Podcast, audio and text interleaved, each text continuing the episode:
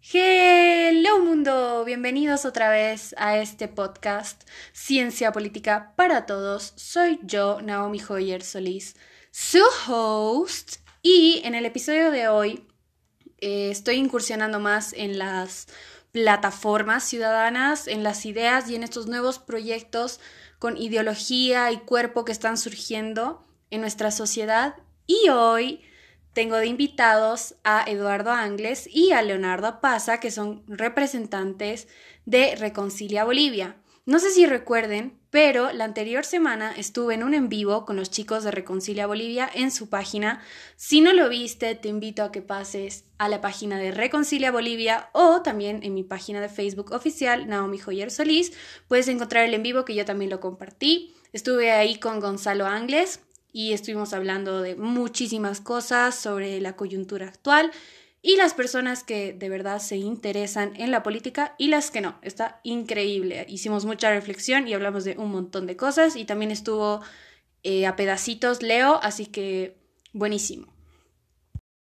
Entonces, continuando, darles la bienvenida a Eduardo Angles y Leonardo Pasa, que como ya les comenté, están aquí para hablarnos sobre el movimiento Reconcilia Bolivia, pero antes, chicos, me gustaría que ustedes se presenten y hablen de ustedes como personas, que han estudiado, a qué se dedican y todo eso.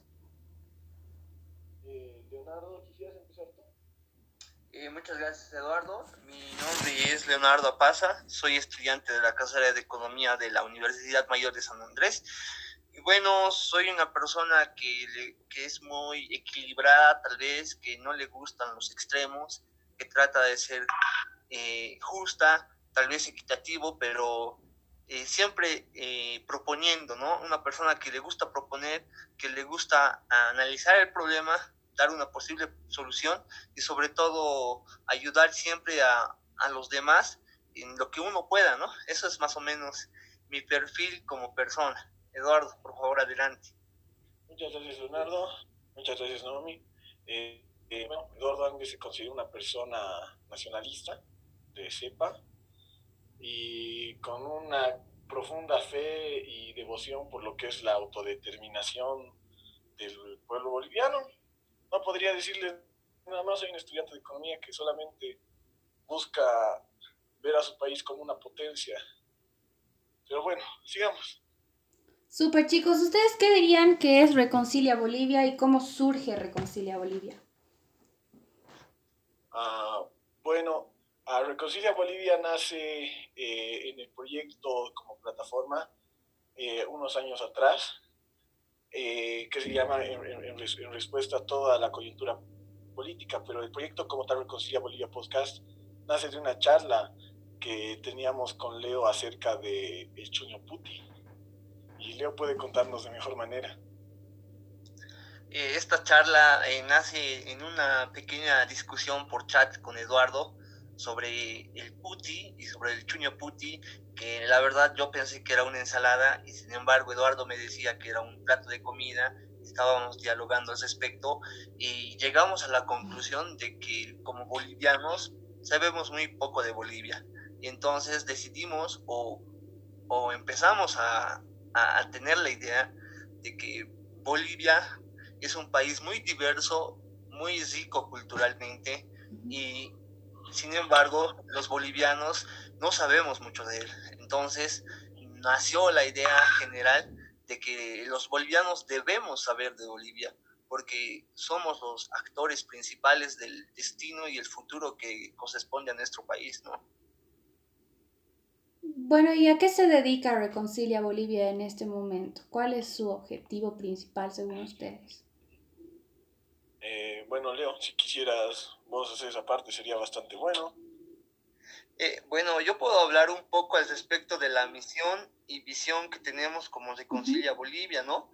Eh, la visión que tenemos en Reconcilia Bolivia es que nosotros creemos que un, creemos en una Bolivia reconciliada, que esta Bolivia reconciliada será el país que todos queremos, que todos esperamos y que todos soñamos este, este país ideal nos va a servir para la incubación del sentimiento latino, este sentimiento americano o latinoamericano que por su gran pureza en el alma eh, tiene sentido de libertad ideológica. Y esta, y esta visión se tiene que plasmar para el resto de Latinoamérica. Entre la misión te puedo comentar, querida Naomi, que la misión desde Concilia Bolivia es que el boliviano debe velar siempre primero por el bienestar de su pueblo, antes que del vecino o antes que las potencias, digamos, ¿no? Porque solamente así Bolivia puede estructurarse y lograr la reconciliación nacional. Y esta reconciliación nacional eh, no se alcanza solamente con la supremacía y la unión, eh, y, sino también con saber de Bolivia y hablar de Bolivia. Por eso es, nuestro lema, y hablemos de Bolivia, hablemos de nosotros. Eduardo, tal vez al respecto de, de, lo que hacemos y cómo lo hacemos, me gustaría que puedas hablar un poquito, por favor, Eduardo.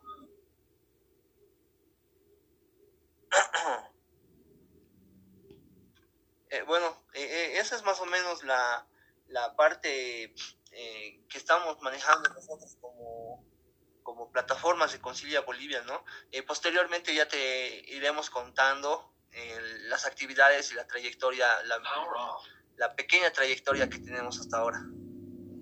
Claro, yo que para mí era bien interesante y es bien importante hablar de esto porque ya antes en el programa hemos hablado de lo que era la reconciliación boliviana, ¿no? Obviamente no tan en profundidad, porque lo hemos tenido invitado a, a Gonzalo Ángeles y él nos hablaba de este concepto, pero no lo profundizó mucho tampoco, ¿no? Y bueno, recién la anterior semana yo estuve en un en vivo con ustedes, hicimos una colaboración súper bonita igual. Y se tocó un poco de lo que es la reconciliación boliviana al final. No sé si te acuerdas, Leo, tú estabas ahí con nosotros pero es bueno que lo hayas profundizado más ahora y se pueda hablar más de esto porque me parece un proyecto súper lindo con una iniciativa bastante eh, positiva para el país, ¿no? En realidad sí es, digamos, una de las pautas que tiene de Concilia Bolivia, de poder eh, consolidar la unión nacional, de poder consolidar eh, la promoción de jóvenes talentos y capital humano boliviano, que tenemos mucho capital humano. Eh, ya habíamos en la anterior eh, oportunidad en la que estábamos en una, en una reunión, como tú mencionabas, con, con Gonzalo Ángeles, que por ejemplo él es la muestra del capital humano que tenemos. En el podcast desde Concilia Bolivia, lo que intentamos hacer nosotros es que este capital humano boliviano pueda ser promovido mediante nuestra plataforma, porque eh, solamente los bolivianos tenemos eh, la potestad y el derecho de, objetar, de decidir, de proponer por nuestro país. Y en ese sentido, Reconcilia Bolivia trata de unir a todos los bolivianos, promover el capital humano y, mirar hacia el futuro, hacia el, desarrollo nacional, hacia, las miras que tenemos para el Bicentenario, que es el 2025. Al respecto del Bicentenario, Eduardo nos, puede interiorizar más sobre el asunto. Eduardo, por favor, eh, háblanos sobre el Bicentenario, ¿no? Tú, eh, tú que estás más letrado en el asunto. Eh, tu micrófono, Eduardo, por favor. Tu micrófono está apagado. En esta situación, eh, a nosotros como Reconcilia Bolivia nos gusta tomar el caso de, caso de Carlos Montenegro, el cual es un ideólogo boliviano de corriente totalmente nacionalista, ¿no? En el cual nosotros nos estamos basando para poder generar un pensamiento boliviano a partir de la concepción de literatura boliviana, incluso como Fausto Reinaga, que se puede hablar también incluso como nacionalismo indígena. Pero ¿cuál es la percepción de cómo Reconcilia Bolivia percibe eh, actualmente el escenario nacional, ¿no? Hace 100 años nos hemos hecho preguntas de cómo iban a ser estos próximos 100 años, de que realmente las cosas iban a cambiar, qué iba a cambiar, cómo iba a cambiar y qué destino nos esperaba dentro de 100 años. Y ahora ya ha pasado ese tiempo y realmente nosotros nos tenemos que responder las preguntas de a qué hemos llegado como nación a qué hemos llegado como Estado, a qué hemos llegado como país, qué realmente hemos logrado. Porque 100 años es considerado realmente un ciclo de desarrollo de políticas. Por lo cual nosotros nos ponemos a ver que hay diferentes grupos y plataformas que te hablan de construir una nueva Bolivia, eh, te hablan acerca de que eh, se tienen que generar los espacios para construir una nueva Bolivia, pero realmente eh, el capital político, al menos en este país, se ha ido en decadencia, ¿no? Porque todo el mundo te habla de cosas bonitas, de que hay que construir un país, pero realmente nunca te van a decir cómo hay que construir un país. Y es que no tienen soluciones de acerca qué norte tomar. No tienen soluciones acerca de qué realmente es lo que importa como país. Solamente se dedican a hablar en politiquería, de defender a un candidato o al otro, pensando de que la política es literalmente defender a un caudillo y los intereses de ese caudillo. Por lo cual Reconcilia Bolivia parte de una consigna que tenemos que es patria antes que caudillo, Bolivia antes que cualquier líder que tenga que manejar Bolivia, porque realmente de esa manera nosotros vamos a manejar. Realmente nosotros podemos decir que somos la única plataforma que realmente tiene una doctrina y quiere implementarla. Dudo que alguien al menos sepa lo que es una política de defensa. Nosotros lo que planteamos con nuestra doctrina de la reconciliación nacional es realmente poner el escenario de una política de defensa a nivel boliviano, que pueda facilitar la protección de vida que tiene un habitante de nuestro país, teniendo calidad de vida, teniendo facilidades, pero al mismo tiempo entendiendo de que no se, no se lo puede estropear. Por lo cual es necesario que tengamos un Estado no grande, sino fuerte, que pueda decidir arbitrar, eh, que pueda decidir siempre por manera ante, eh, antes precautelando a Bolivia que precautelando a, que sea al mundo. Por lo cual nosotros nos, basamos justamente en lo que decía Leonardo, que es el capital humano, la capacidad de autodeterminación que hemos tenido, porque nuestra posición geográfica nos hace un lugar tan alejado del mundo que literalmente nos hemos convertido en una cultura indómita con ánimos de revolución constante, por lo cual no aceptamos ningún tipo de injerencia y nosotros consideramos injerencia incluso lo que es actuar en nombre de un caudillo, poniendo en riesgo lo que es la estabilidad de la nación. Y en 100 años nos, hemos, nos tenemos que responder realmente a qué hemos llegado como sociedad boliviana, si hemos logrado incluso erradicar el racismo, si hemos logrado realmente generar una buena política de seguridad alimentaria, entre muchas cosas, ¿no? Pero nosotros al menos nos queremos plantear y hemos generado los espacios necesarios como para poder hablar, como para poder debatir, como para poder dar voz a las personas que realmente quieren expresarse, pero no haciendo politiquería, sino haciendo política de verdad, proponiendo, debatiendo de temas bolivianos y no de temas partidistas. Muchas gracias. Ya, es interesante este concepto de reconciliar todos los aspectos y ahora yo creo que es un momento eh, clave, ¿no? Porque el, el, año pasado, en octubre, se ha visto que los bolivianos nos podemos unir. Ahora con el tema de la pandemia estamos unidos. Entonces también yo creo que es un buen momento histórico para unirnos como país, ¿no? Y olvidarnos de ese discurso racista que hemos estado escuchando durante 14 años, sacando heridas de hace miles de años que no tienen nada que ver con la sociedad actual, hablar de colonización en un discurso en pleno siglo XXI me parece una aberración y esta idea de reconciliar el país me parece bastante visionaria y creo que ustedes tienen una buena base para hacerlo, ¿no? Empezar a hacerlo. Nosotros nos consideramos una plataforma que te dice toda aquella persona que quiera y esté dispuesta a amar a Bolivia puede pertenecer a esta corriente Reconcilia Bolivia que es de índole nacionalista, porque solamente estamos pidiendo amor hacia Bolivia.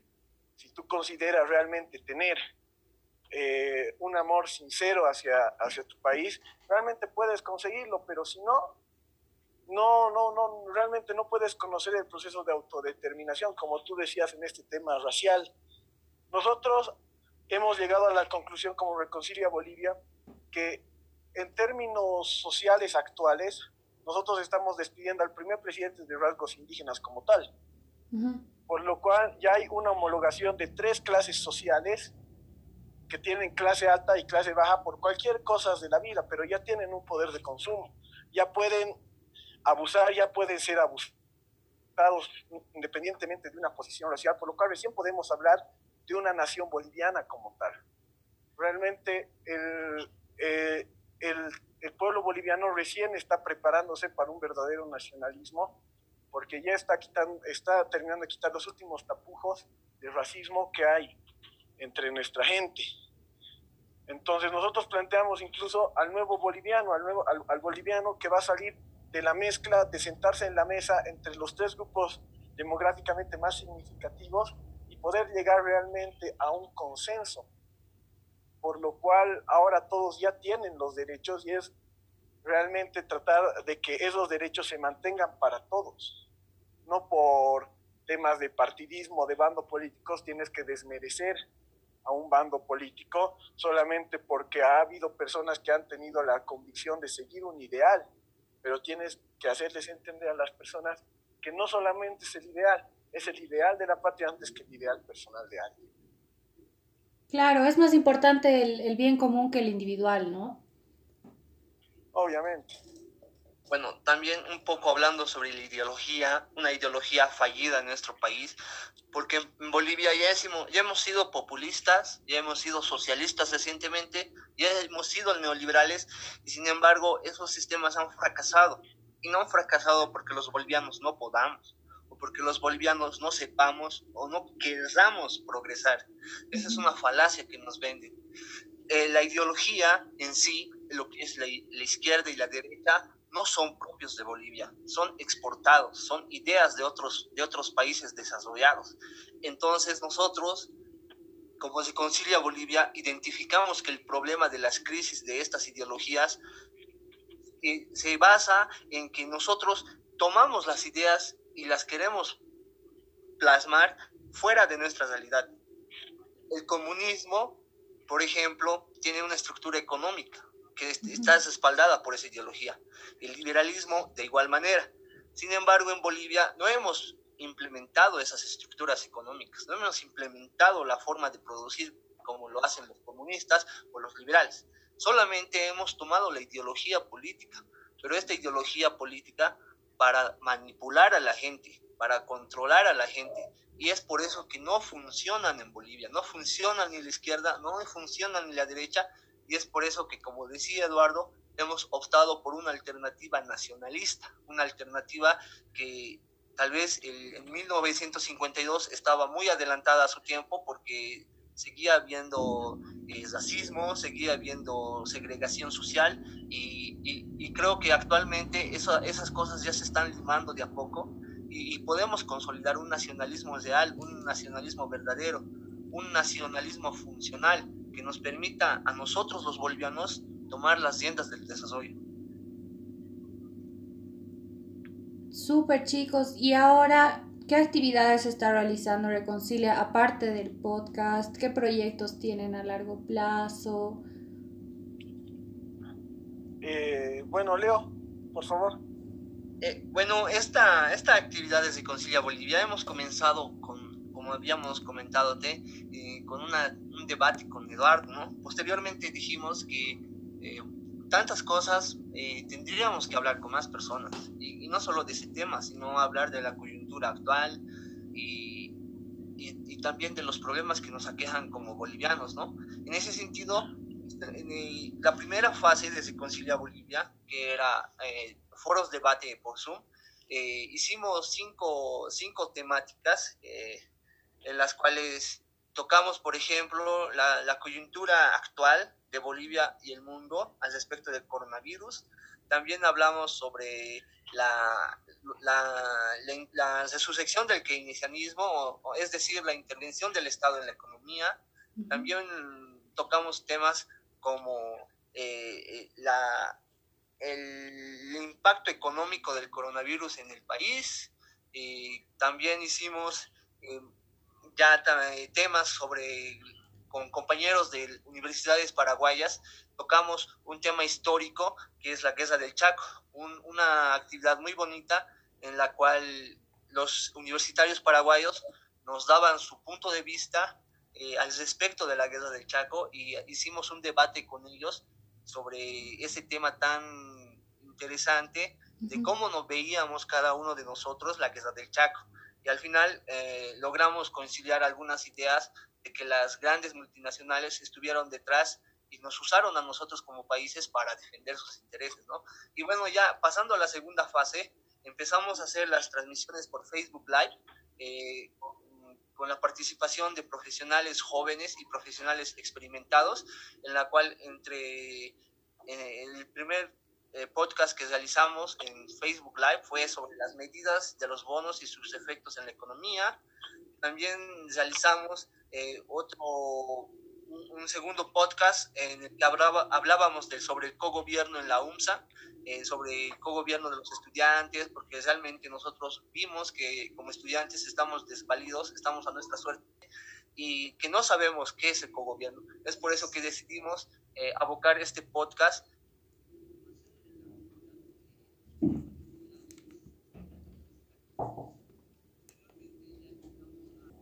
Sí, sí, ¿no? Eh, eh, entonces, eh, en, esa, en ese sentido, nosotros habíamos, nos habíamos dado de cuenta que con todo esto de la pandemia, que no nos daban información de cuándo volver a clases o cómo vamos a seguir el avance curricular, entonces decidimos interiorizarnos en el tema de qué es el cogobierno, ¿no? Y por eso es que realizamos ese podcast invitando a ex autoridades de cogobierno estudiantil, en el cual ya nos dieron mayores pautas y mayor información de cómo funciona el cogobierno, ¿no? Eh, posteriormente también invitamos a, dos profesionales entendidos en el tema sobre la caída del precio del petróleo y cómo afecta a Bolivia eh, en, en la parte de los hidrocarburos, porque sabemos muy bien que Bolivia depende altamente de los ingresos de, las, de la explotación de materias primas.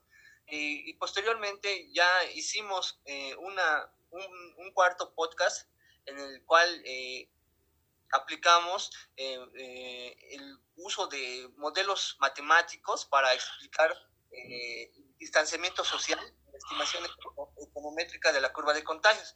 Para este, para este podcast, por ejemplo, te cuento, Naomi, que invitamos a docentes de la carrera, a docentes que están especializados en el tema y ellos nos brindaron la información eh, técnica con modelos matemáticos para entender cómo funcionan las estadísticas sobre el distanciamiento social y, y sobre la estimación de la curva de contagios de, de, esta pandemia, ¿no? Y anteriormente ya siempre nosotros mm, tratamos de estar eh, empapados en la actualidad, en lo que coyunturalmente nos interesa y tocamos un tema muy interesante que son los transgénicos en Bolivia, que si esta es una oportunidad o es un riesgo. Y, en, esta, y en esa oportunidad contamos con un PhD eh, egresado de una universidad americana que nos dio una información muy severa, muy práctica sobre el problema este de los transgénicos, ¿no? Y, y junto con él analizamos qué son los transgénicos, cuál es el riesgo para la salud, si son un, una oportunidad o un desarrollo. Digo, si son una oportunidad para el desarrollo o son un riesgo para la salud. Entonces, al final, hablando con él, hablando con los compañeros que posteriores a, posterior a su entrevista hicimos un debate, eh, coincidimos que los transgénicos en Bolivia son una oportunidad de alto riesgo, ¿no? Y bueno, esto es, esto es lo que estamos, hemos realizado en, el último, en los últimos dos meses, como se concilia Bolivia, ah, tratando siempre de ser objetivos, de informar a nuestra comunidad, de generar pensamiento crítico y también generar debate. Sí, justamente, eh, como hemos visto que muchos compañeros definen consignas extranjeras, las defienden, o son libertarios, que te hablan acerca de Hayek y de varios ideólogos occidentales. También está por el otro lado los que te hablan del marxismo, socialismo, que, que también es importado. Entonces nosotros estamos yendo por una alternativa nueva. Y como ah, te hablaba, te hablaba de que nosotros hemos visto de que la eh, generación política actual está muy deshecha en, en decadencia, es porque todo el mundo quiere opinar sin datos técnicos. Todo el mundo eh, es muy gallito por redes sociales, pero a la hora de tal vez dar la cara, no tienen el valor civil para hacerlo.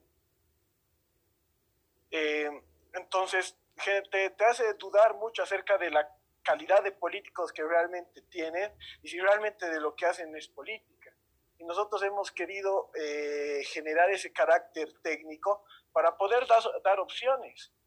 Porque no es lo mismo decir, incluso no, no es que esté de acuerdo con los transgénicos, ah, los transgénicos nos van a hacer daño, pero cuando realmente nosotros tenemos que ver nuestro propio tema de seguridad alimentaria o el tema del TIMNIS, yo me ponía a analizar los mapas para ver un poco de geopolítica y decía, realmente necesitamos caminos, pero o sea, la gente solamente dice, no, no, no, no necesitamos caminos, realmente no ve que sí necesitamos cosas como país. Si queremos vivir como gente de primer mundo, realmente tenemos que encontrar nuestros medios para vivir como gente de primer mundo, para vivir bien realmente.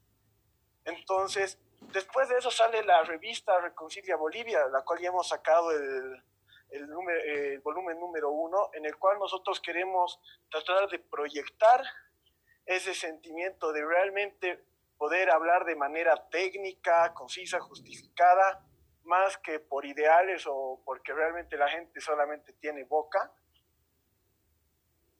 y bueno, también te, invitamos que si quieres escribir algo, te, invitamos a que puedas eh, escribir para hacer publicar en la página.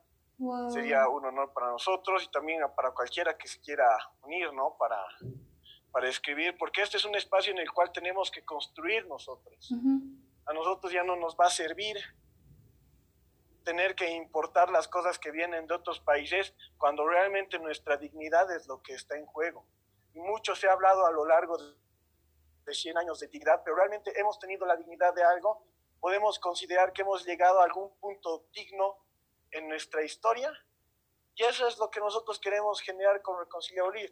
Es un trabajo arduo, pero como retos nosotros hemos visto en primera instancia que tenemos retos como nación, que en lo que es logística, desarrollo de caminos, salud, educación, ejército, inmigración, ¿no? Que son eh, los puntos que nosotros hemos considerado de interés para el desarrollo de una doctrina de reconciliación nacional orientada al desarrollo de Bolivia más que al desarrollo de grupos elitistas que justamente quieren o tener poder o tener más dinero.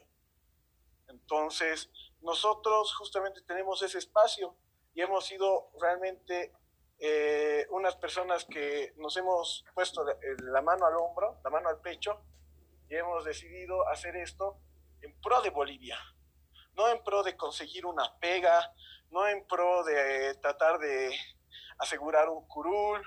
Hemos tenido un candidato a diputado y eso nunca nos ha impedido poder manifestarnos de la manera en la cual nosotros nos hemos manifestado. Nosotros nos hemos manifestado siempre con la verdad, de una manera totalmente revolucionaria y siempre tratando de cuestionar a esas personas que tratan de ponerse bajo eh, telas o papeles o máscaras de personas revolucionarias o de personas fuertes, pero que realmente no tienen ni el valor civil ni el valor moral como para saltar por hacer algo por su país. Entonces, realmente nadie tiene una consigna política verdadera y nosotros tenemos ese fin de llegar a Bolivia con los 300 años con una nueva política de desarrollo y una nueva política de defensa. Muchísimas gracias, eh, Eduardo. Eh, gracias, Leo, igual eh, por la invitación. Ya eh, a toda la audiencia próximamente un artículo de Naomi Hoyer en la revista de Reconcilia. Segurísimo. Voy a aceptar su invitación. Y nada, chicos, a las personas que están interesadas en esta idea de Reconcilia, ¿ustedes están con las puertas abiertas para recibir personas? Eh, sí, estamos con las puertas abiertas para recibir personas pero el tema es que nosotros nos vamos a, basar en la capacidad de autodeterminación que tiene una persona realmente al servir a su país, porque realmente Bolivia tiene que merecer funcionar, aunque sea con un grupo pequeño pero sólido, que con un grupo populista, que solamente, como ha dicho Baptista Saavedra en, una de en uno de sus libros, que tiene riesgo de poner al país por culpa de un caudillo a la muerte casi la mayoría de las veces. Entonces, nosotros estamos con las puertas abiertas, sin embargo, la, el, el compromiso que nosotros pedimos no es con nosotros, es con Bolivia. Y si realmente tienes el compromiso de aceptar y poder entender de que se puede construir una Bolivia mejor, yo creo que puede ser material de reconciliación nacional. Si no... Además, dime.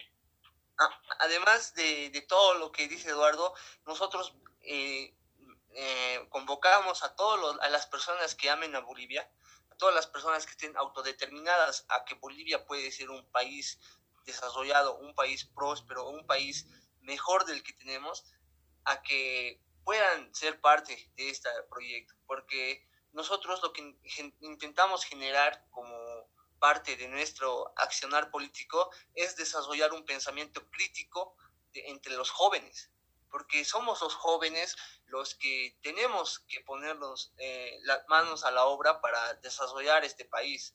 No va a ser ni Estados Unidos, no va a ser ni China, no va a ser ni Rusia, ni cualquier otra potencia extranjera que nos va a sacar de la pobreza. Somos nosotros, somos nosotros los jóvenes que tenemos que ver nuestra historia, saber qué es lo que, qué es lo que nos ha llevado a lo que estamos ahora y ponernos la mano al pecho y tomar las decisiones, por más duras que sean, decisiones que van a ser por el futuro, por nuestro bien, por nuestros hijos, por nuestras futuras generaciones.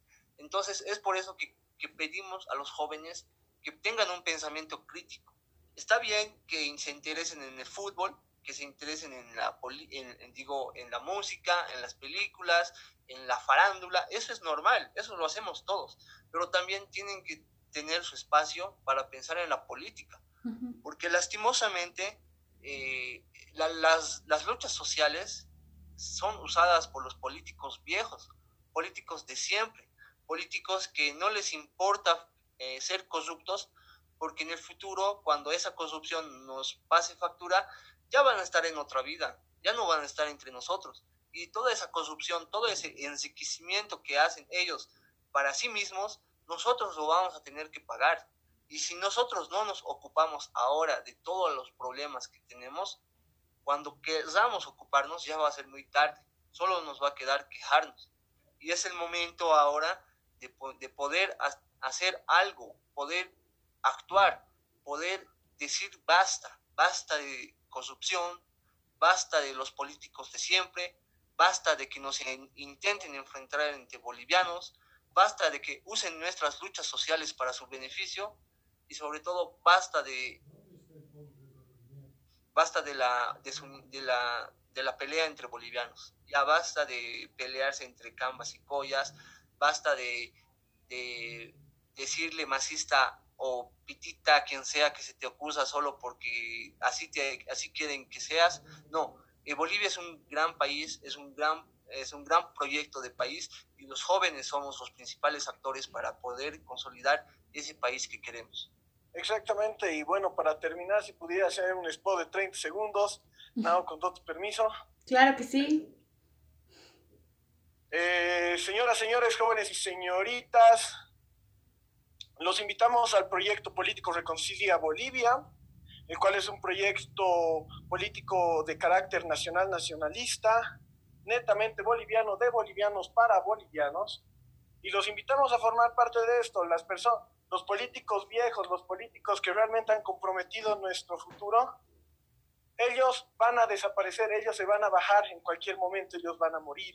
Y los que vamos a terminar yendo a una guerra vamos a ser nosotros, nuestra generación, la generación que viene después de nosotros, por lo cual es necesario que nosotros nos podamos poder organizar y poder salir adelante como país, porque como mi padre una vez ayudando a sacar un cuerpo de un auto que se ha chocado, dijo, si nosotros no nos ayudamos, no nos va a ayudar nadie. Y si el boliviano realmente no apoya al boliviano, no esperen de que un extranjero va a apoyar a un boliviano. Yo los, yo los invito a darle like a, a, nuestro proyecto y a seguirlo. Tenemos ideas bastante nuevas y realmente nosotros venimos acá con la intención de hacer política, no politiquería. Tenemos los pantalones suficientes y nosotros nos pasamos en la consigna victoria antes que muerte. Muchas gracias, en serio, Nao. Les agradezco a todas las personas que en un futuro nos están escuchando. Y bueno, que viva Bolivia. Que viva siempre. Viva. Muchas gracias Eduardo, muchas gracias Leonardo por haber formado parte de este podcast Ciencia Política para Todos. Espero que pronto podamos colaborar de nuevo, ya sea en mi podcast o en el de ustedes. Ah, sería muy genial, claro. Sería un gusto aunar esfuerzos por un objetivo en común que es mejores días para Bolivia. Si nosotros no nos ayudamos, ¿quién nos va a ayudar? Exacto. Gracias chicos, les mando un saludo gigante. Igualmente, un saludo. y saludos a todos los eh, eh, escuchas.